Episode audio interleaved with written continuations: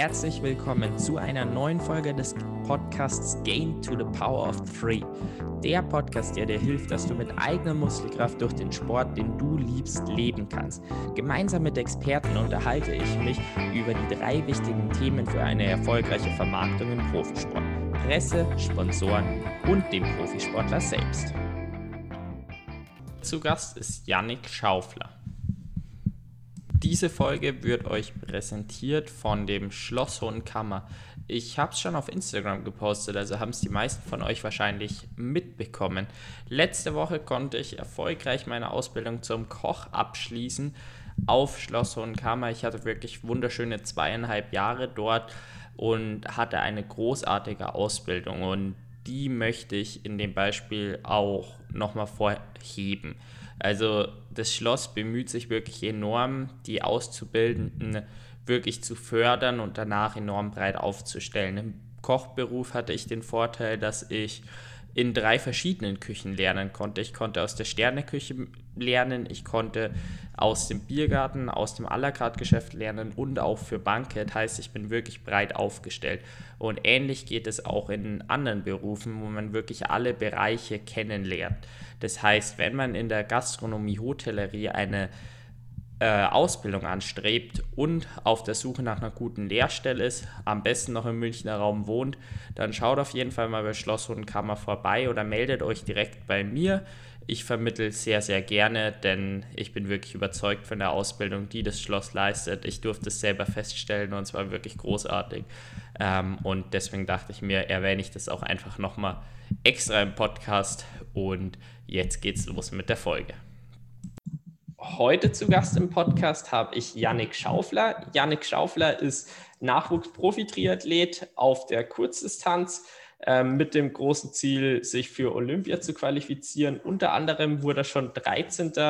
Ähm, bei der WTS U23, ist im HEP-Nachwuchsteam.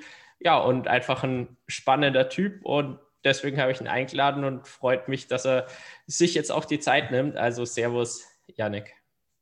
Hi Niklas, vielen Dank für die Einladung. Ja, ich habe dich ja schon so ganz grob umrissen, aber ich finde, ähm, selber vorstellen geht immer am besten. Äh, deswegen, ja, wer bist du und was machst du? Genau, äh, ich bin Yannick, äh, wohne in Heidelberg jetzt äh, seit ein bisschen mehr als einem Jahr. Ähm, ja, komme ursprünglich aus der Gegend vom Bodensee, bin da aufgewachsen äh, über meinen Papa dann zum Triathlonsport gekommen, davor viel Fußball gespielt, ähm, bin mit 16 ins Internat gezogen nach Freiburg. Äh, sehr coole Stadt, muss man sagen, und habe dann mein Abitur gemacht.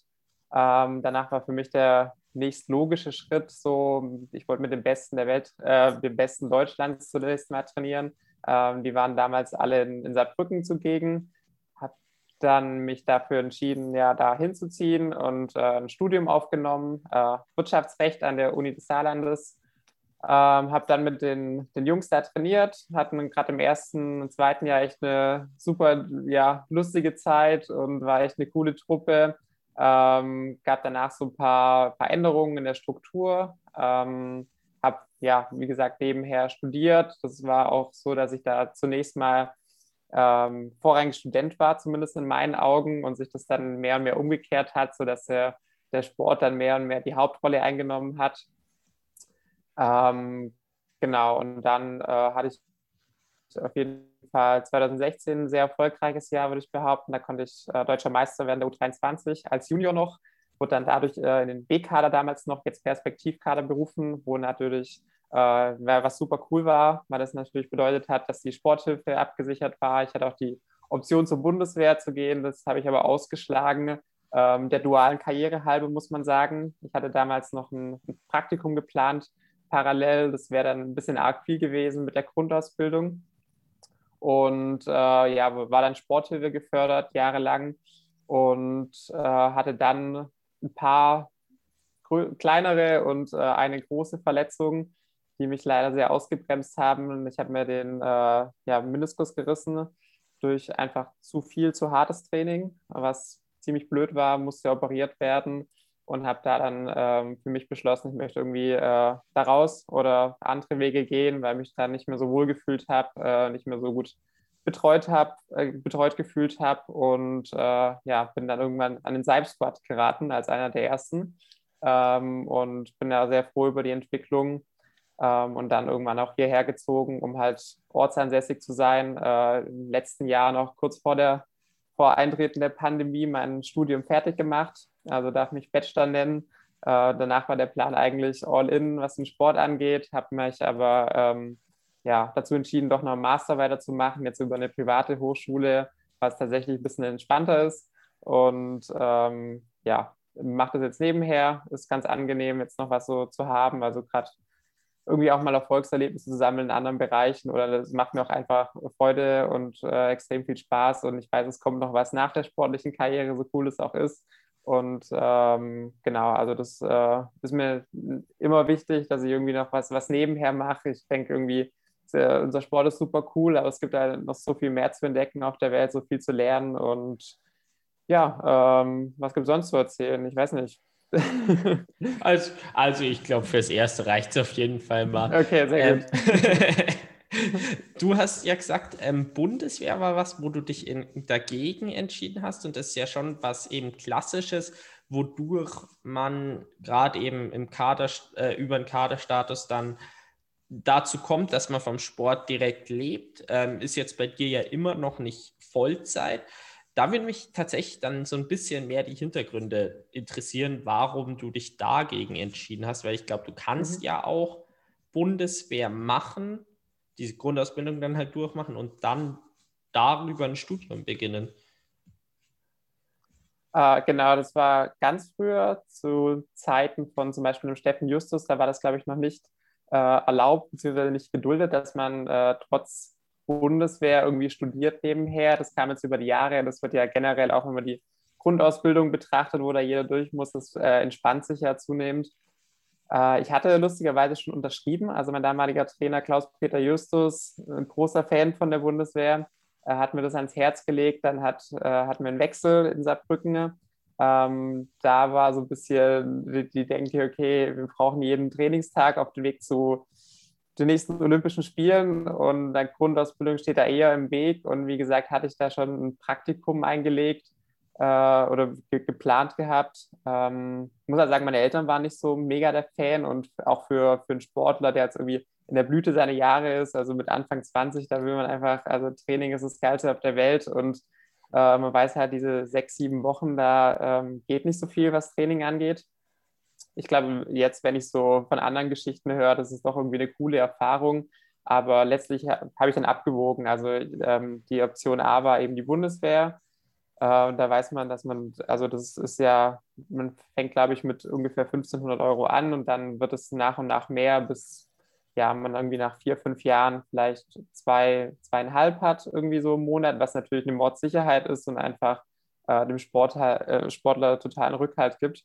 Auf der anderen Seite gab es die Option, ähm, weil ich ja studiert habe, ja doch sehr fleißig, ähm, dass ich eben äh, über die Sporthilfe auch dieses zusätzliche Stipendium bekomme von der Deutschen Bank, was ich dann auch bekommen habe. Und dann war dieser, dieser äh, Gehaltsunterschied, sage ich mal, der war nicht, nicht so groß, sodass ich dann gesagt habe, okay, ich mache was für meine spätere Karriere, das Praktikum. Ich nehme äh, das bisschen weniger Gehalt und muss aber auch dafür keine Grundausbildung machen, was für mich eigentlich ein super Kompromiss war. Und ja, das war so die Herangehensweise.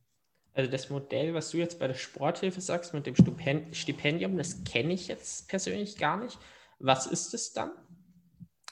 Äh, letztlich sind die ja, Voraussetzungen ähm, relativ gering, sage ich mal. Also man muss Mitglied im Perspektivkader sein wo natürlich die, die Normen schon ja, sehr stramm geworden sind, gerade nach, äh, nach Bio. Äh, und zusätzlich im dritten Semester deines Studiums, ähm, da wird aber dann auch keine, kein Nachweis mehr gefordert danach, also muss dann nur noch, oder sehr, sehr geringe Nachweise, du musst also quasi schon ein bisschen am Ball bleiben, aber es ist jetzt nicht so wie bei anderen Stipendien von einer normalen Uni, dass du da dann jedes Semester deine 30 CP ähm, irgendwie einreichen musst, sondern die haben da schon ein Verständnis dass du eben den Sport machst, was natürlich auch Sinn macht. Aber ähm, genau, da wird einfach blanko dieser, dieser Extrabetrag ausgezahlt und das nennt sich dann Deutsche Bankstipendium. Okay, ja, das ist auf jeden Fall auch eine coole Möglichkeit. Aber das beziehst du dann inzwischen wahrscheinlich nicht mehr, oder?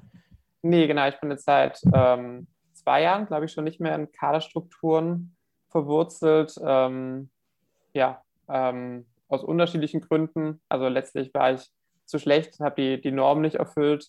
Ähm, ja, und musste mich dann einfach äh, auch in der Folge irgendwie selber aufstellen, damit ich das auch weiterhin in dem Ausmaß machen kann. Ja gut, du hattest gesagt, es gab irgendwie auch noch so ein bisschen Komplikationen im Vorgespräch. Also eben Verletzung war dann halt auch ein Thema, aber ich hatte das jetzt auch eher im Verband so ein bisschen verstanden. Also das war ja wahrscheinlich dann nicht nur eben, dass die Norm irgendwie nicht ganz geklappt hat, oder? Ja, also man, man ja, ich glaube, also wir leben ja alle so ein bisschen in unserer Blase. Natürlich zieht man auch so Vergleiche ja mit anderen Leuten und äh, wenn man dann sieht, dass dann andere eben ja lange durchgewunken werden und äh, man selber halt nicht, ähm, ist es, ja, hinterfragt man das natürlich so ein bisschen. Letztlich kann, können die Offiziellen sich da einfach knallhart darauf berufen, ich habe die Normen nicht erfüllt. Die Normen im Anschlussbereich sind sehr ambitioniert, muss man sagen. Ähm, es, es hat ja, also wenn wir mal einen Schritt zurückgehen, äh, ich hatte mich, wie gesagt, blöd verletzt ähm, unter den Fittichen äh, in Saarbrücken und äh, habe mich dann einfach selber dafür entschieden, irgendwie ähm, neue Wege zu gehen. Ich wollte ein bisschen, ja, eine noch intensivere, individuellere Betreuung und auch mal irgendwie über den Tellerrand hinausschauen vielleicht. Ähm, bin dann auf Philipp Seib, meinen jetzigen Trainer, äh, gekommen, weil wir uns, äh, er hat ganz lustig eigentlich ähm, sein Referendariat in Ravensburg gemacht und mir daheim. War damals selber noch als Athlet aktiv und so haben wir uns kennengelernt äh, hat damals schon irgendwie teilweise den Tempomacher für mich auf der Bahn gespielt, Dienstagabends. Und so haben wir uns kennengelernt und sein Name ist mir im Kopf geblieben. Und natürlich habe ich die, die Laura Philipp äh, verfolgt und habe ihn einfach angeschrieben. Und er hat total Bock auf das Projekt. Und äh, das hat auch so mein Leben einfach mal 180 Grad gedreht, weil das doch irgendwie eine ganz andere Herangehensweise ist, was das Training angeht für mich. Also sei es äh, Technikschulung, Ernährung, andere Trainings. Methoden oder einfach die, ähm, die, die ganzheitlichere Trainingsbetreuung, würde ich mal sagen. Also wir arbeiten viel mit Tests, sehr, sehr wissenschaftlich. Nicht, nicht, also das ist nicht was für jedermann, muss man auch sagen. Und ja, natürlich, damals war ich noch Mitglied des Kaders, das ist auch ein bisschen äh, Unwollen gestoßen. Also da waren die, die Verantwortlichen nicht ganz so happy mit, weil das ist natürlich auch nachvollziehbar. Also da geht es um Fördergelder und die Fördergelder werden gerechtfertigt mit der Bundestrainer oder der Stützpunkttrainer hat so und so viele Athleten, die die und die Ergebnisse bringen. Und wenn dann einer sagt, okay, er löst sich aus diesem System, dann sind die natürlich nicht mit happy. Äh, das muss ich auch erstmal äh, lernen, lernen, sage ich mal. Aber ähm, ja, sind dann leider noch ein bisschen öfter aneinander geraten, weil das irgendwie dann doch ähm, sind alles Menschen. Und ähm, letztlich habe ich mich dann irgendwie irgendwann von frei gemacht. Ich glaube, mittlerweile haben sich die Leistungen einfach, oder jederzeit haben sich die Leistungen eigentlich super entwickelt. Also nach einem halben Jahr mit Philipp bin ich Vize-Europameister geworden äh, in der U23-Klasse. Ähm, ja, habe noch auf, in Asien ein Podium gemacht und einfach eigentlich jeden Shot so genutzt, den ich da noch hatte, nach der Verletzung noch im selben Jahr. Äh, hat alles nicht gereicht. Also es war einfach, äh, die haben sich knallhart darauf berufen, dass, äh, dass die Norm nicht erfüllt wurde, wo sie auch recht hatten. Aber ich meine, als Vize-Europameister ja, weiß ich nicht. Ähm, aber damit habe ich dann immer schnell abgehakt, weil ich wusste, ich, ich gehe meinen Weg und ähm, bin damit happy ähm, und bereue es auch keineswegs, muss ich sagen. Du sagst auch, ähm, die Betreuung war dir tatsächlich nicht individuell und ist ja schon so, dass eben, oder äh, ich frage einfach mal andersrum, wie war denn dann deine Betreuung vor Ort? Also ich glaube, es sind ja sogar dann beim Schwimmen eigentlich immer ein Trainer dann dabei. Also quasi, was, was war dann irgendwie nicht individuell genug? Äh, nicht, individuell genug, äh, in dem Sinne, weil es ja schon also auf eine Trainingsgruppe aufbaut. Also eine Trainingsgruppe hat auch seinen, seinen Nutzen natürlich. Also man pusht sich gegenseitig, wobei ich der Typ bin, also jetzt ähm, wird mir oft, werde ich oft gefragt, ja, aber wie machst du es denn jetzt im Laufen? Du hast ja gar keine, keine Trainingspartner, die mithalten können. Da sage ich immer, sage ich immer, ja, Gegenfrage, hast du Angst, dass ich mich nicht genug verausgab? Also das ist ja, das ist eigentlich nie so mein Problem irgendwie. Ich habe eher, ich hatte eher das Problem, in den ruhigen Sachen wirklich äh, die auch ruhig zu trainieren. Und ich, jetzt mit bisschen, mit ein bisschen Abstand, äh, ja, klingt jetzt so, klingt so weise, aber also ich bin jetzt 23, aber mit äh, 18, 19, 20 ist äh, das immer so geil aufs Training, muss man sagen. Und äh, natürlich habe ich auch so in mir drin einfach immer diese Denke, okay, ich, ich will den abstellen, ich will die, die Leute fertig machen. Und dann äh, ist dann halt der Dauerlauf mal zu schnell und im Schwimmen-GA-Programm, was ganz ruhig sein soll, dann hält man doch nochmal drauf. Und irgendwo auch halt die Denke, okay, ähm, wir sind jetzt irgendwie acht Jungs da in Saarbrücken und wir wollen ja längerfristig zu Olympia, wir wollen vielleicht auch in dem Jahr uns erstmal für die Europameisterschaft qualifizieren, aber wir trainieren alle das Gleiche. Wie schaffe ich es denn, besser zu sein als, oder wie schaffe ich es, ohne dass der andere schafft? Klar, ich trainiere härter. Und das hat halt in den jungen Jahren, wo die Knochen noch nicht so stabil sind, wo die Sehnen noch nicht so das Ganze in dem Ausmaß gewohnt sind, dazu geführt, dass ich mich einfach oft verletzt habe. Und ähm, das konnte ich damals noch gar nicht so einordnen. Mittlerweile kann ich es, glaube ich, ganz gut. Ähm, will da kein, also keinem Trainer irgendwie einen Vorwurf machen. Ich habe mich mit allen immer super verstanden. Äh, letztlich ist es auch so in so ähm, ja, Verbandsstrukturen so, dass man doch, dass Prozesse sich einfach ziehen. Äh, wir haben zum Beispiel ganz lange einfach zwar mit Watt gearbeitet, das wird aber nicht ausgewertet. Auch so ähm, arbeitet wahrscheinlich auch mit Training Peaks. Äh, das kam auch ganz, ganz spät erst. Also die haben dann auch irgendwie eine andere Partnerschaft sind die eingegangen, einfach so Dinge, die man einfach unkompliziert besser machen könnte, die ziehen sich einfach äh, in so Strukturen oftmals. Und ähm, ja, auch, dass man mein Puls beim Laufen angeschaut wurde, das meine ich eigentlich so mit individueller Betreuung, dass mit den Testergebnissen wirklich gearbeitet wurde und nicht, nicht dann irgendwie trotzdem in der Gruppe rumfahre, wo ich im Windschatten natürlich eigentlich kaum Trainingseffekt habe und äh, so, so Geschichten. Und äh, das hat dann Spaß gemacht, dass einfach jemand da war, der ähm, darauf geschaut hat, der wirklich Bock auf mich hatte, auf die Arbeit und äh, eben nur auf mich geschaut hat. Und das war auch dann in den ersten Monaten nicht cool, weil wir wussten, wir mussten das von unten aufbauen. Dann bin ich im Sommer erstmal auf der Rolle gesessen, weil alles andere erstmal zu hart in Anführungszeichen gewesen wäre. Und äh, Training mit der Gruppe war auch nur noch bedingt möglich. Aber letztlich, äh, wenn man seine Ziele vor Augen hat dann, ähm, und dann eben auch belohnt wird, dann ist es, ja, geht es auch. Rein finanziell war das aber wahrscheinlich dann auch kein wirklich leichter Schritt, oder? Weil ich meine, heraus aus den Kaderstrukturen, beziehungsweise jetzt auch gerade vom Trainer her, dann zu so einem ja, Top-Trainer und äh, der dann auch eben in einer wirklich individuellen ähm, Betreuung. Wie hat das dann funktioniert? Ähm, erstmal, also ich glaube, Main-Sponsor wie bei, wie bei so vielen. also es gibt ja nach wie vor auch viele, die in den, in den Kreisen sich bewegen und einfach äh, auch noch nie irgendwie gefördert waren von Verbandsseiten. Ähm, ja, Mama und Papa, muss man sagen. Wir haben das äh, bei mir früh schon angekurbelt, dass wir einfach so ein paar, ähm, paar Leute daheim hatten, die Lust hatten, mich zu unterstützen. Das war eher so auf Gönnerbasis, würde ich mal sagen.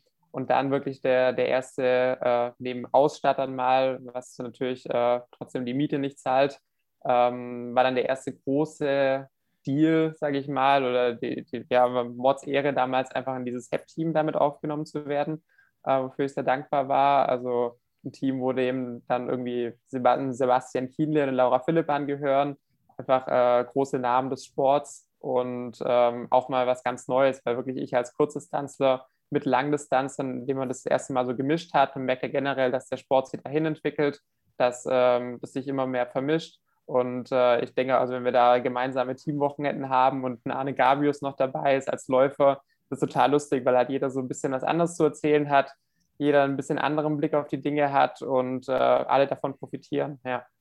Ja, das glaube ich auf jeden Fall. Ähm, wann war das dann zeitlich? Also du hast ja jetzt eben bis dann in Squad gekommen. Ich glaube, HEP war ja dann danach oder war das davor schon? Nee, genau, also war ähm, 2018 im Sommer habe ich mich dazu entschieden, ähm, mit dem Philipp zu trainieren. Und äh, 2019, Anfang 2019, ging es dann ins HEP-Team, genau. Okay, also war das dann anfangs wirklich recht stark äh, über die Eltern finanziert, weil ich glaube, gerade günstig ist ja so ein Trainer auch nicht. Ich meine, Summen wirst du nicht nennen können, das ist absolut verständlich. Ist dann ja auch über Erfolge und so weiter, ähm, denke ich mal, finanziert. Äh, aber da, ja, also muss, muss auf jeden Fall mal erstmal in Vorleistung gegangen worden sein. Ja, genau. Ähm, wie kam dann die Zusammenarbeit äh, mit HEP zustande? Du bist wahrscheinlich äh, über dann die persönlichen Kontakte, die sich über, über den Cybersquad ergeben haben, reingekommen, oder?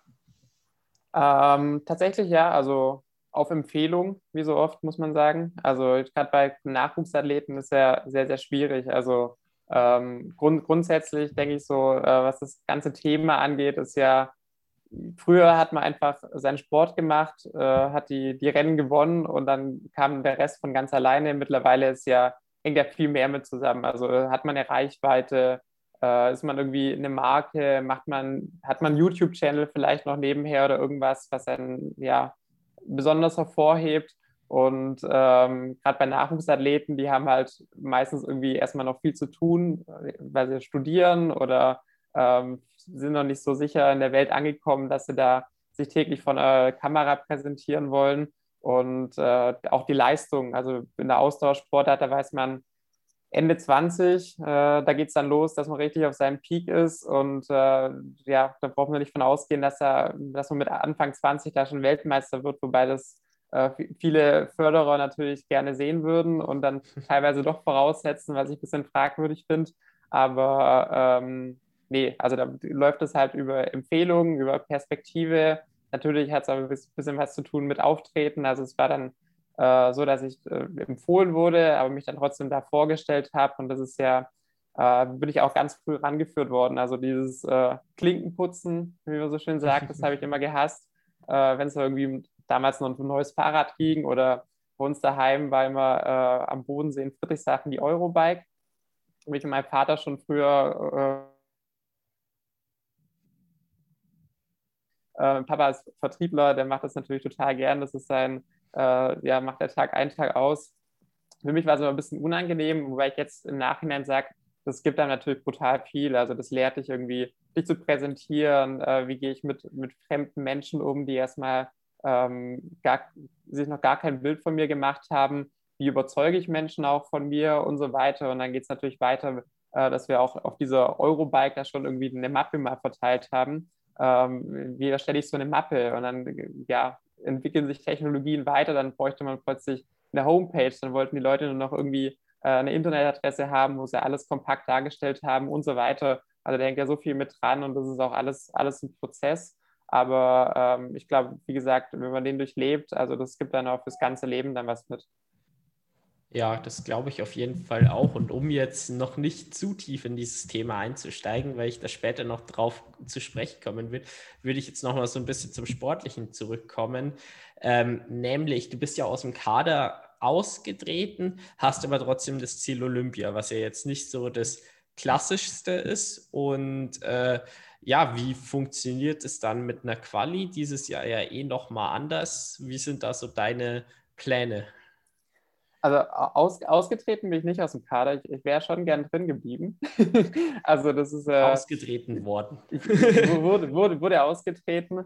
Ähm, habe mir da auch, habe die letzten, die nächsten Jahre dann auch äh, für mich eigentlich super Ergebnisse gemacht. Also 2019 äh, konnte ich in Amerika den Kontinentalcup auf dem Podium beenden, in Europa, äh, in den Niederlanden. Ähm, ich war, durfte bei der Weltmeisterschaft mitmachen, bin da 13. geworden mit dem äh, Team bei der Europameisterschaft äh, auf dem Podest gelandet.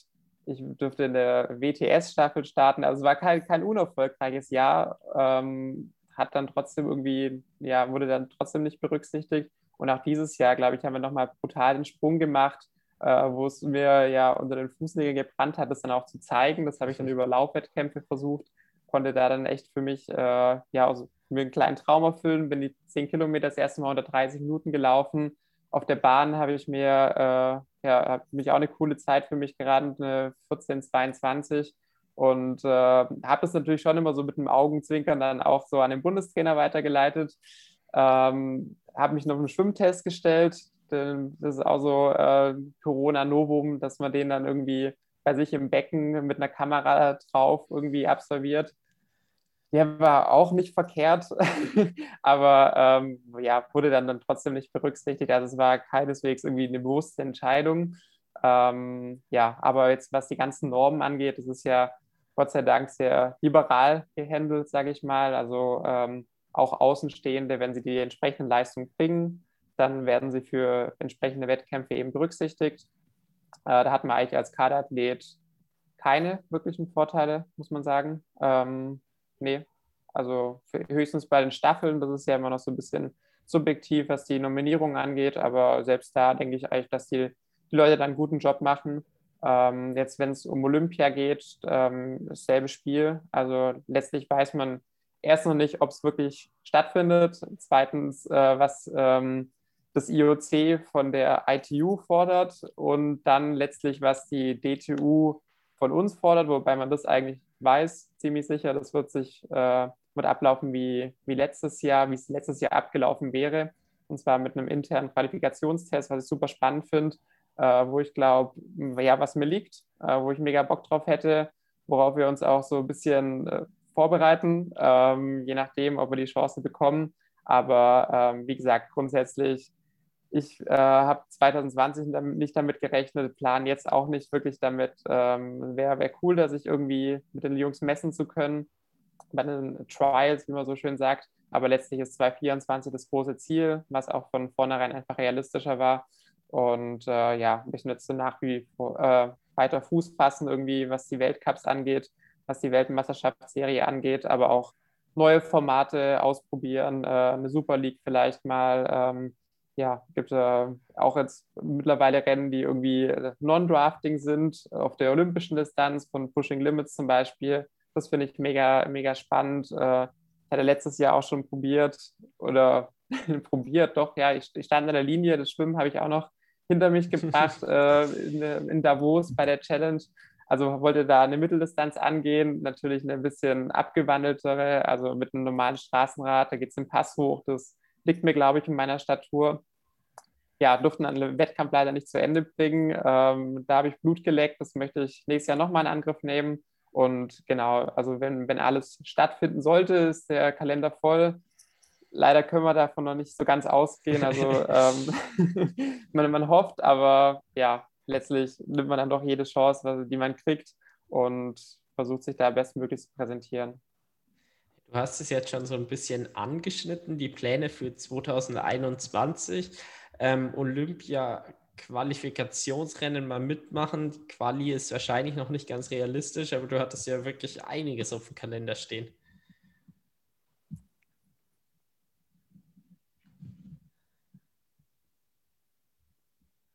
Bist du noch da? Janik? Komm. Bist du wieder da? Ah, ah ja. ja, genau, jetzt geht's wieder. Äh, also die Frage eben, ich weiß nicht, was du gehört hast, aber eben noch ein bisschen stärker auf die Saison 2021 bezogen.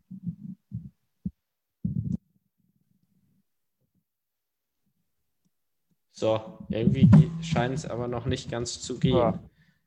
Aber geht nee, eigentlich, jetzt, oder? Äh, wir, mir jetzt, wird, jetzt sollte es wieder gehen, ja, hoffentlich. Mir wird eine schlechte Verbindung angezeigt, die wird jetzt aber wieder besser. Aber ja, scheint, scheint ja wieder zu gehen. Genau. Also, scheint wieder zu gehen, ja. 221. Du hast, du hast nach, sorry, du hast nach Plänen genau, gefragt, Ja, genau, ja. Die, Plä die Pläne für 2021. Also.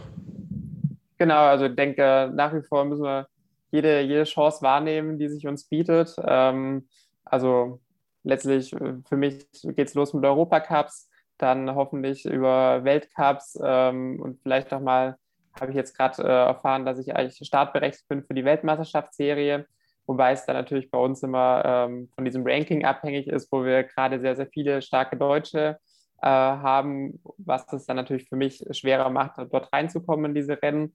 Das ist, äh, ja, erlebe, also das ist für Mitteldistanz- und Langdistanzathleten immer so ein Novum. Also die kennen das gar nicht. Da ist natürlich, du meldest dich an und dann darfst du auch starten. Bei uns ist es natürlich von vielen Faktoren abhängig. Ähm, das ist dann immer so ein Zittern und Bangen, ob man es auf die Liste schafft, äh, wie viele andere aus der Nation noch starten wollen. Ähm, Macht es spannend, ist auch manchmal ein bisschen, bisschen bisher nervig, muss man sagen, weil man nicht so ganz wirklich planen kann. Ähm, aber ja, das haben wir uns so ausgesucht und wie gesagt, ähm, großes Ziel Olympia dieses Jahr, je nachdem, wie ähm, wie die Kriterien aufgestellt werden. Ich gehe nicht davon aus, dass wir irgendwie, dass ich die Chance bekomme, aber wäre natürlich cool, muss man sagen. Und dann äh, geht's ja, sind wir uns ja, befinden wir uns schon im Olympiazyklus für 24, wo es dann natürlich auch erstmal darum geht, irgendwie die, die Punkte zu sammeln und ähm, sich da entsprechend zu platzieren, um eben diese großen Rennen reinzukommen. Aber ähm, wie gesagt, andere Rennformate, Sport entwickelt sich weiter und ist so vielfältig. Also gibt es eine, eine, Bundesliga, eine französische Liga, die habe ich noch gar nicht erwähnt. Ähm, Gerade in der französischen Liga habe ich total viel Spaß. Das sind echt für mich so, so Ausbildungsrennen, weil da so die Post abgeht. Äh, da habe ich drei oder vier Anläufe gebraucht, bis ich da mal ein einigermaßen äh, akzeptables äh, Resultat hatte, weil da im Wasser geht es da so zur Sache. Also wenn man in Deutschland irgendwie 20 Leute hat, die auf einem Niveau schwimmen, dann hast du da 40 und dann wird es brutal eng an der Boje. Und das wird mir mit meinen 60 Kilo da ein paar Mal zum Verhängnis. Aber wie gesagt, beim dritten, vierten Mal hat es dann mal geklappt und dann äh, ja, macht es deutlich mehr Spaß und ist jedes Mal mega cool, einfach da mit, ja, ich bin, starte für Montlujon ähm, für das Team und man wird dann da irgendwie in ein Hotel gesteckt und durfte mit, mit dem Caspar Stornes ein Zimmer teilen und dann kommt, dann habe ich den Gianluca Pozzatti da zum Beispiel kennengelernt im Sommer aus Italien. Dann ist der, ähm, der Felix Dujon aus Frankreich, also einfach so eine total bunt gemischte Truppe und man versucht sich dann irgendwie mit Händen und Füßen zu verständigen und das Ganze macht einfach so einen Reiz aus und ja, hat, hat mir auch brutal weitergeholfen, so in meiner Entwicklung, wenn man einfach, man setzt sich in Zug, fährt nach Frankreich, äh, kriegt eine Adresse vom Hotel, legt sich ins Hotelzimmer und irgendjemand kommt gleich die Tür rein und ich weiß nicht, ob der Englisch kann oder äh, ob der 1,80 oder 1,60 groß ist. Also das ist äh, spannend, spannend. Ja, klingt auf jeden Fall spannend. Also das, das muss man schon sagen. Ich meine, mit dem Grinsen, mit dem du das Ganze erzählst, man hört es ja schon an deiner Stimme allein, aber das Grinsen, das äh, zeigt auf jeden Fall, dass du dann einen enormen Spaß dran hast. Jetzt hast du auch eben im letzten Jahr ähm, mit Davos eben eine Mitteldistanz, zumindest eine abgewandelte, ähm, versucht. Ähm, was war da der Grund dafür, wenn du eben so mehr eigentlich auf Olympia pokerst? Oder ich meine, da wird es ja wahrscheinlich irgendwie wissenschaftlich auch äh, Gedanken dahinter geben. Genau, ja, letztes Jahr hatten wir ein bisschen äh, besondere Umstände, sage ich mal. Und äh, da haben wir uns echt so von Rennen zu Rennen gehangelt. Und die Challenge Davos waren, waren Rennen, wo äh, viele meiner Trainingskollegen gestartet sind und ich da ja auch so ein bisschen in diese äh, Mittel-Langdistanz-Szene reingerutscht bin. Sonst hätte ich es vermutlich gar nicht so richtig auf dem Schirm gehabt. Äh, wobei sich ja auch ganz früh auch noch andere äh, ja gerade aus Norwegen angekündigt hatten und dann doch den Rückzieher gemacht hatten. Aber wie gesagt, man hat halt alles mitgenommen, was er sich einem so angeboten hat. Ich, äh, ja, meine zweite Heimat St. Moritz, äh, wo ich sehr häufig zugegen bin, äh, sehr auch nicht weit. Dann habe ich das nochmal verbunden mit einem kleinen Aufenthalt dort. Und ja, letztlich hat mein Trainer gesagt, ähm, hey, hier, ich glaube, da war noch ein anderes Rennen geplant an dem Wochenende, was dann abgesagt wurde ähm, ja, melde dich mal für, für Davos an. Da habe ich gedacht, ja gut, äh, was heißt es? Äh, die Olympische nehme ich an. Ja, nee, Janik, wir sind bereit, äh, du darfst die lange machen. also letztlich, du hast gerade nach dem wissenschaftlichen Aspekt gefragt. Mein Trainer hat äh, meine, meine Trainingsdaten gesehen und hat gemeint, das, das kriegen wir hin, das passt ganz gut. Das äh, ist sogar so gut, dass wir da echt ein, ja, ein Wörtchen mitreden können könnten. und ja, war dann auch so, war heiß, äh, war heiß wie Frittenfett, muss ich sagen. Also ich war echt da äh, mich selten so in den Tunnel versetzt wie, wie vor diesem Rennen. Dann kam noch die Un Unsicherheit mit dem, mit dem Wetter dazu, aber das hat uns das Jahr eher schon beigebracht, einfach mit Unsicherheit, mit äh, ja, mangelnder Planung umzugehen. Und äh, ja, als dann die Entscheidung getroffen wurde, okay, wir neutralisieren die, äh, das Downhill-Stück, da war ich natürlich auch dankbar, weil es einfach mordsgefährlich gewesen wäre. Hat mit so Raketen, die dann doch irgendwie den Kopf ein bisschen zu lange unten lassen und äh, ja, auch ein normales Schwimmen, das kam, kam mir auch zugute, äh, war zu meinem Vorteil. Schwimmen lief dann auch noch echt gut und äh, ja, bin dann vorne mit aus dem Wasser gestiegen. Der Wechsel war ungewohnt, weil einfach länger und auch äh, mit diesen Beuteln, also da war ich echt schon froh, dass ich da auch am Start stand und alles wirklich ready war soweit. Äh, umso ärgerlicher, dass er nicht so lange angehalten hat. Aber ja, hat mich dann gerade eingefunden in dieses äh, Überholprozedere, sage ich mal, und äh, wollte einfach diesen Pasta so schnell wie möglich hoch, bis ich dann äh, fast so den, den führenden, den Herrn Salvesberg da äh, vor der Nase hatte und dann als ich einen Bus vor, vor uns gestellt hatte ähm, und sie meinten, ja, das Rennen wird abgebrochen und wir wollten es natürlich gar nicht so richtig glauben und da habe ich noch rumgespäßelt und äh, dem, Andreas, äh, dem Andrea zum Sieg gratuliert, er mir zum Podium und äh, war jetzt mal lustig, aber natürlich war es mordsbeschissen. Wir haben unser totgefroren auf dem Weg ins Hotel runter, noch andere Athleten da irgendwie getroffen und klar, von anderen hört man dann irgendwie, dass sie sich da extra noch in zwei, zwei Wochen in Quarantäne begeben haben, äh, in der Nähe um Davos das ist natürlich dann doppelt hart, aber ja, war, war nicht easy. Äh, wir haben das Beste daraus gemacht, hatten tatsächlich mit dem Team noch einen coolen Abend und einen coolen nächsten Tag. Und ja, dann ging es für mich ja direkt weiter zum Glück. Also direkt, äh, man geht so die 36-Stunden-Regel. 36 Stunden darf man sich aufregen über sowas und dann, dann ist gut. Und so habe ich es dann auch äh, gehandhabt. Und dann stand noch der Weltcup in Tschechien an, was dann auch wieder ein Rennen war, worauf ich einfach richtig Bock hatte. Ich glaube, das ist immer mega wichtig. Und äh, ja, wenn du jetzt fragst, ähm, die, die, wie, wie geht es miteinander einher? Also wie gesagt, besondere Umstände äh, machen ja viele tatsächlich zum, zum Ende vom Jahr. Also Projekt Zeitverrat sind wir zum Beispiel noch nicht angegangen, was aber auch ja, in Australien gang und gäbe ist, dass man sich da einfach im Herbst mal noch aufs Zeitverrat schwingt. Für mich war das jetzt einfach ja, was Besonderes, auch nach wie vor auf dem Straßenrad.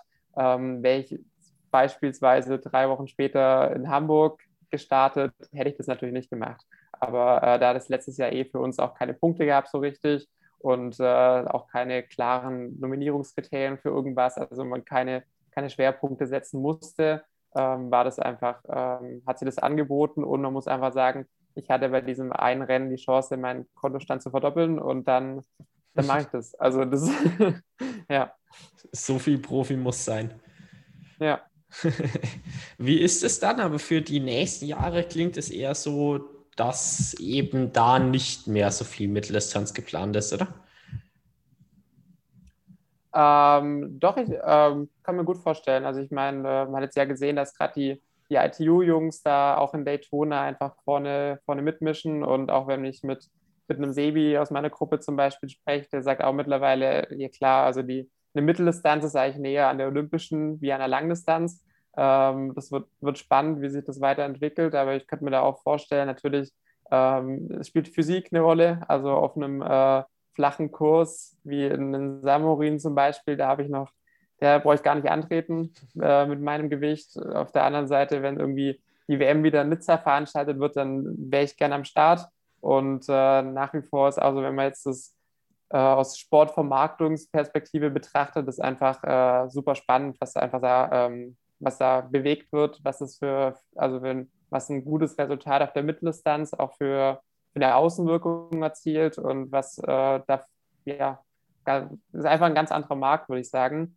Und macht mir auch Spaß, da ein bisschen so rauszutreten und mal auch so neue Leute kennenzulernen, neue Wettkampfformate, neue Strecken und so weiter. Also könnte ich mir auf jeden Fall vorstellen, weiterzumachen, aber ähm, ja, Schuster bleibt bei deinen Leisten. Also wenn man sich ein Ziel gesetzt hat, auch so ein großes wie Olympia, dann muss man natürlich schon auch äh, voll den Fokus darauf legen und es wird auch die, die Rennplanung die nächsten Jahre bestimmen, ganz klar.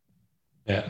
ja, klar, das ist mehr so ein bisschen, bisschen herantasten, probieren und dann eher dann mal, wenn das Olympiaziel rum ist, dann auf die Langdistanz gehen. Und ich meine, du hast ja halt auch einfach im Trainingssquad, also ich weiß nicht, bist du der einzige Kurzdistanzathlet im Cyber-Squad? Ähm, seit, seit ganz neuem haben wir noch den Gregor Payet dabei, ein guter Freund von mir aus äh, der Stadt Luxemburg, hat auch die Olympischen Spiele äh, als Ziel. Ähm, der macht noch Kurzdistanz, aber ansonsten sind alle auf den längeren unterwegs, ähm, was aber keineswegs schlimm ist. Also das deckt sich eigentlich, äh, mag man nicht annehmen, aber das deckt sich eigentlich ganz gut mit dem Training. Also das ist nicht so, meistens trainiere ich sogar am meisten, glaube ich, lustigerweise. Und wir, wir haben ja eh so ein bisschen äh, polarisiert, das heißt sehr intensiv oder sehr locker und ähm, viele intensiv, intensiv auch die, äh, die Langdistanzathleten, was ja auch nicht alle so praktizieren für uns aber ja mit viel Verfolg verbunden ist und ähm, deswegen können wir da doch viel zusammen machen.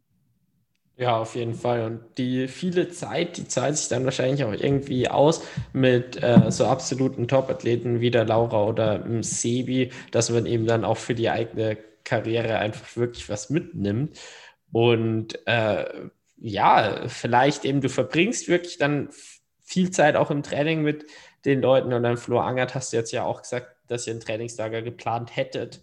Ähm, da würde mich mal interessieren, so was nimmst du für dich insbesondere von ja, solchen Athleten dann eben als Freunde, als Trainingskollegen äh, mit Pace Bunny für Laura Philipp habe ich ja auch schon ein paar Mal auf Instagram gesehen.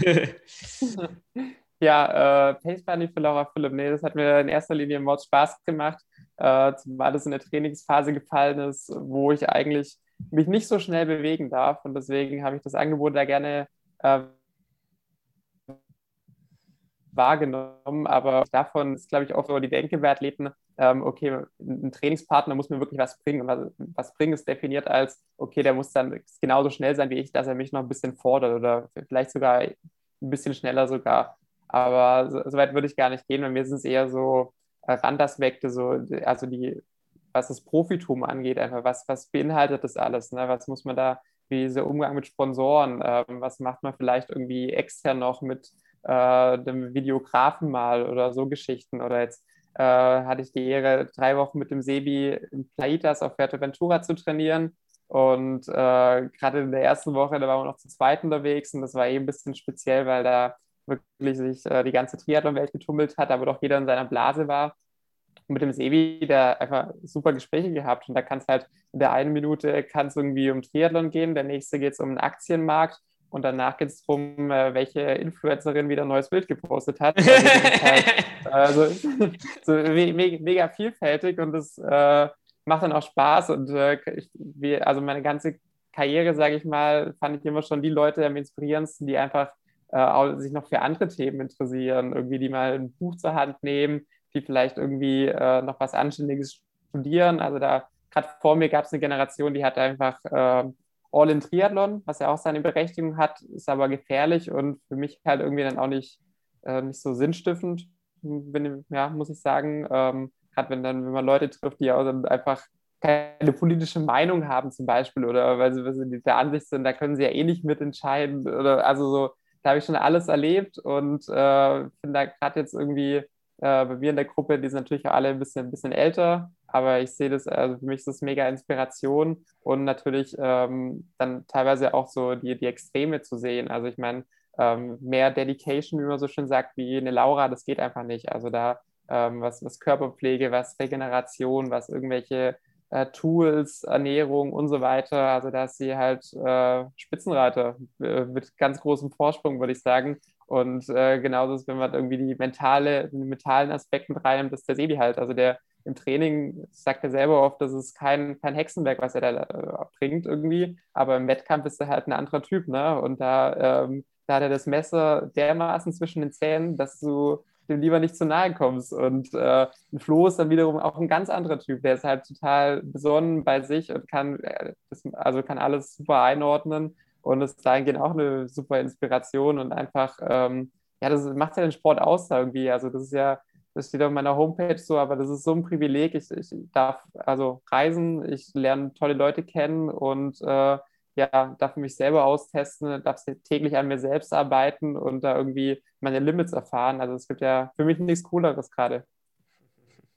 Ja, auf jeden Fall. Also die Stories, die du jetzt eben erzählst, klinge schon wirklich interessant. Und ein Thema, was du jetzt eben auch angesprochen hast, war so das Thema eben ein bisschen ja weiter gedacht ist nur der Sport, beziehungsweise eigentlich hat es ja immer noch mit dem Profisport zu tun, nämlich so ein bisschen das Thema Vermarktung. Du hast ja vorher auch schon angesprochen, ähm, du warst mit deinem Vater eben hm, schon früh auf der äh, Eurosport, nee, Eurobike, so, jetzt habe ich, genau, ja. hab ich einen Namen drin, ich war gerade, äh, ja genau, auf der Eurobike halt auf jeden Fall und hast da Kontakte geknüpft und äh, ja, da äh, wollte ich einfach mal fragen, wie hat das eben so bei dir begonnen, dass das ein Thema wurde, was für dich relevant ist und welche Tipps hast du da vielleicht auch einfach weiterzugeben? Ähm, genau, also das war, musste ich gerade spontan dran denken, einfach, das war so das erste Mal, dass wirklich äh, natürlich da auch total blau irgendwie rangegangen, äh, so nach dem Motto, ey, also ich wollte immer, ich immer Hochprofilfelgen haben. Das war so für mich das Coolste. Und dann hat man natürlich irgendwie einen Radladen um die Ecke, wo man dann auch irgendwann den Besitzer ganz gut kennt, der mir vielleicht mal welche geliehen hat irgendwie, aber die Denke war immer gut, wenn die, also so ein, so ein EK-Laufrad, also ein Laufradsatz zum, zum Einkaufspreis, das kostet die ja nichts und das können die ja mal so, so einem 16-jährigen Nachwuchsathleten dann mal zur Verfügung stellt irgendwie. Aber äh, letztlich, ja, muss man natürlich auch sehen, was, was äh, bringt man dem Unternehmen und in dem Fall halt nada niente gar nichts. so. Und äh, gerade auf der Eurobike muss man auch wissen, dass natürlich viele den Plan haben, weil man da so echt die Möglichkeit hat, einfach ähm, sich, sich vorzustellen, unverbindlich und da halt direkt mit den Leuten in Kontakt zu kommen und halt auch irgendwie die, die geballte Menge an äh, Radhändlern da vor Ort hat. Ähm, genau, das war so das, das erste Mal, ging es so vorrangig, vorrangig um, ähm, um ja, Material im, im Radbereich. Dann weiter ging es in Bundesliga-Teams, wo ich das erste Mal so mit, mit Ausstattern direkt in Kontakt gekommen bin, mit Safish zum Beispiel aus Darmstadt. Ähm, ja, dann eben jetzt viel durch, viel durch den Seib Squad, also ähm, Spalbe oder Nahrungsergänzungsmittel. Also ja, das war, waren so die ersten Erfahrungen, aber ich denke so, als Tipps kann man weitergeben, einfach ähm, steht wahrscheinlich in jedem ähm, Zukunftsweiser, Zukunftsratgeber, einfach find was, was, was dir Bock macht und äh, macht es so lang, so gut wie möglich, such dir Hilfe irgendwie dabei, ähm, zieh, zieh auch Experten zu Rate. Und ja, ich meine, heutzutage ist ja so vielfältig, man kann so viel machen, also ähm, einfach Brand Yourself als Stichwort, einfach so ein bisschen so versuchen, eine Marke aufzubauen, also ähm, das, wenn ich mit meinem Bruder drüber rede, der hat nicht so viel mit dem Sport zu tun. Für den ist es total seltsam, auch ein, einfach dieses äh, ja, Phänomen Instagram, dass man da einfach äh, tagtäglich Bilder von sich selbst postet. Das hat natürlich irgendwie auch was Narzisstisches. Äh, und genauso ist irgendwie, äh, tue ich mir auch schwer, muss ich sagen, oftmals also die, die Sponsorenmappe jedes Jahr zu aktualisieren, weil das ist ja auch nur äh, irgendwie, das sind zehn Seiten, hey, ich bin geil. Aber genau das muss ich ja, das, das muss ich ja den Leuten irgendwie vermitteln können, dass sie irgendwie Bock drauf haben, mit mir zusammenzuarbeiten. Ich sehe es auch nicht so als, ähm, hey, die geben mir Geld, sondern ich sehe es wirklich als Zusammenarbeit. Und ich glaube, so muss man es sehen, muss immer fragen, okay, was, äh, was bringe ich dem anderen eigentlich? Und dann halt auch weiterdenken, äh, vielleicht auch mal eigeninitiativ zu sagen, ey, ich könnte doch auch bei, mit deiner Belegschaft irgendwas machen. Ich könnte doch auch mal auf deiner Messe auftreten oder irgendwas und nicht einfach hier bei der äh, ortsansässigen Bank sagen, hey, ich habe den Plan, gib mir doch ein bisschen Geld. Natürlich weiß man irgendwie als Athlet, äh, der Betrag ist für das Unternehmen jetzt äh, meistens noch steuerlich absetzbar und tut ihm gar nicht weh und mir hilft es brutal. Aber so einfach ist dann halt doch nicht von der Denke her. Aber wie gesagt, da einfach so ein bisschen äh, rumprobieren, mit Leuten sprechen, äh, sich beraten lassen und dann halt rausfinden, ist es für mich der YouTube-Channel habe ich Bock, meine Privatsphäre so weit aufzugeben, dass ich mir jeden Tag die Kamera an die Fresse halte? Oder äh, mache ich einen Podcast? Oder ähm, ja, was, was ist so mein Weg, was ist mein Ding? Oder komme ich eben rein über diese äh, Leistungsschiene, also über Ergebnisse und warte drauf? Also das ist ja so der, der herkömmliche Weg. Ähm, Vincent Louis hat mal gesagt, ähm, er wird oft gefragt von jüngeren Athleten, ey, wie, wie kriege ich Red Bull als Sponsor? Und der Vincent Louis sagt, Junge, reißte jahrelang den Arsch auf. Ich habe zehn Jahre trainiert, bis da irgendwas bei rumkam. Ich habe jetzt auch bald zehn Jahre und so ist ja wirklich. Also das ist ja, da hängt ja so viel mit zusammen und das ist äh, oftmals, auf Instagram sieht es immer cool aus, aber meistens ist es halt auch harte Arbeit, irgendwie sich für eine dritte Einheit aufzuraffen und das über einen so langen Zeitraum zu machen, das in Wettkämpfen umzusetzen, Rennen gewinnen äh, ist nicht so einfach, aber das ist halt der Weg, der, der normal ist, sage ich mal in Anführungszeichen, wo es früher gang und gäbe war. Das ändert sich halt leider so ein bisschen, aber ja, reiß dir den Arsch auf, trainier hart, gewinn die Rennen und dann geht es eigentlich von ganz alleine, muss man auch ehrlich sagen. Ja, stimmt, stimmt auf jeden Fall, dass eben da diese Basis geschaffen werden muss über viele Jahre. Ähm, und ich glaube, dass die jedem Sportler einfach absolut bewusst ist, dass es halt einfach über die Ergebnisse ist. Man möchte ja kein Influencer sein, sondern man möchte äh, halt Sportler sein, Profisportler. Und darüber geht es dann auch. Aber was du eben halt auch gesagt hast, ist, äh, ja, auf die Sponsoren zu warten, so dieses ganz herkömmliche führt nicht unbedingt zum Erfolg, dass man eben dann früher einfach schon seine Zeit in den Sport komplett investieren kann. Und es geht eben darum, einfach Mehrwert zurückzugeben und den muss man auch später zurückgeben, wenn man die Erfolge hat. Irgendwem, also irgendwie muss man das ja dann, dann ja. wieder verhüten und das geht einfach besser mit Instagram und so weiter, Podcast, etc., was du gesagt hast. Ähm, und ja, was ist da bei dir so der Fokus oder eben so deine Methode, den Mehrwert oder den, ähm, dass dann am Ende ein Mehrwert entsteht? Also ich, äh, ich glaube echt, äh, du hast ganz, ganz gut angesprochen gerade, aber ähm, man sieht halt schon immer häufiger, dass sich das ein bisschen vermischt, dieses Influencer-Dasein und dieses Profisportler-Dasein. Ich finde es zum einen gefährlich für dann die wirklich für die Sponsoren, die dich wirklich als, als Profisportler engagieren. Und äh, natürlich gibt's, also macht es irgendwie äh, einen Reiz aus, einfach für eine Produktplatzierung, für, so blöde gesagt, äh, ein Produkt in die Kamera halten, einfach Geld dafür zu bekommen. Äh, das ist natürlich abhängig von, der Reichweite, die man irgendwie hat, aber äh, gerade wenn es irgendwie um den Leistungsaspekt geht, kann ich nur meinen, äh, meinen Radsponsor Scott zitieren, no shortcuts. also tatsächlich ist es auch so ein bisschen meine Denke, also ich möchte rein über die Leistung kommen und ich denke auch alles, was mir an Förderung derzeit zufließt, ist einfach eine Investition wie eine Aktie. Also das wird, ähm, da wird in mich investiert und ich mache das Beste draus und gucke, dass es dann irgendwann in welcher Form auch immer wieder zurückfließt.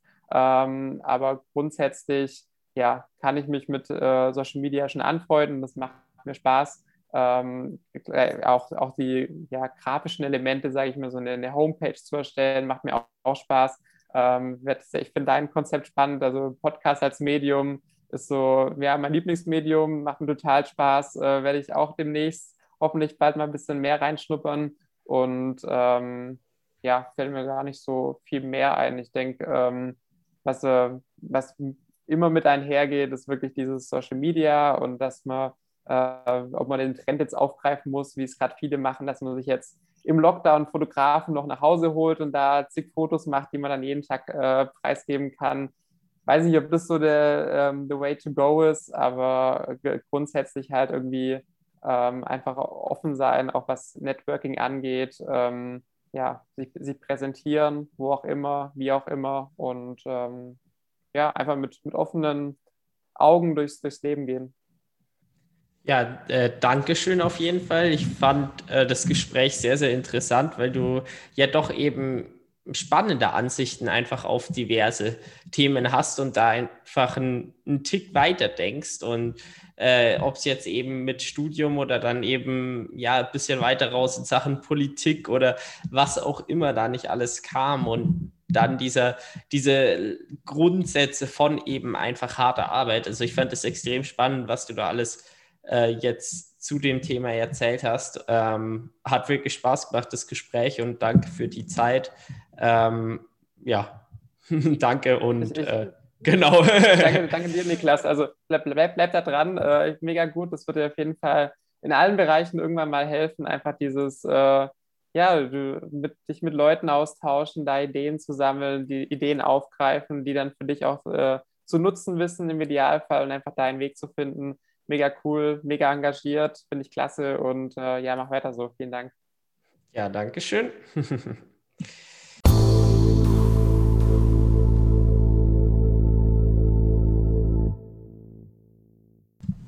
herzlichen Dank, dass ihr diese Folge bis zum Ende gehört habt.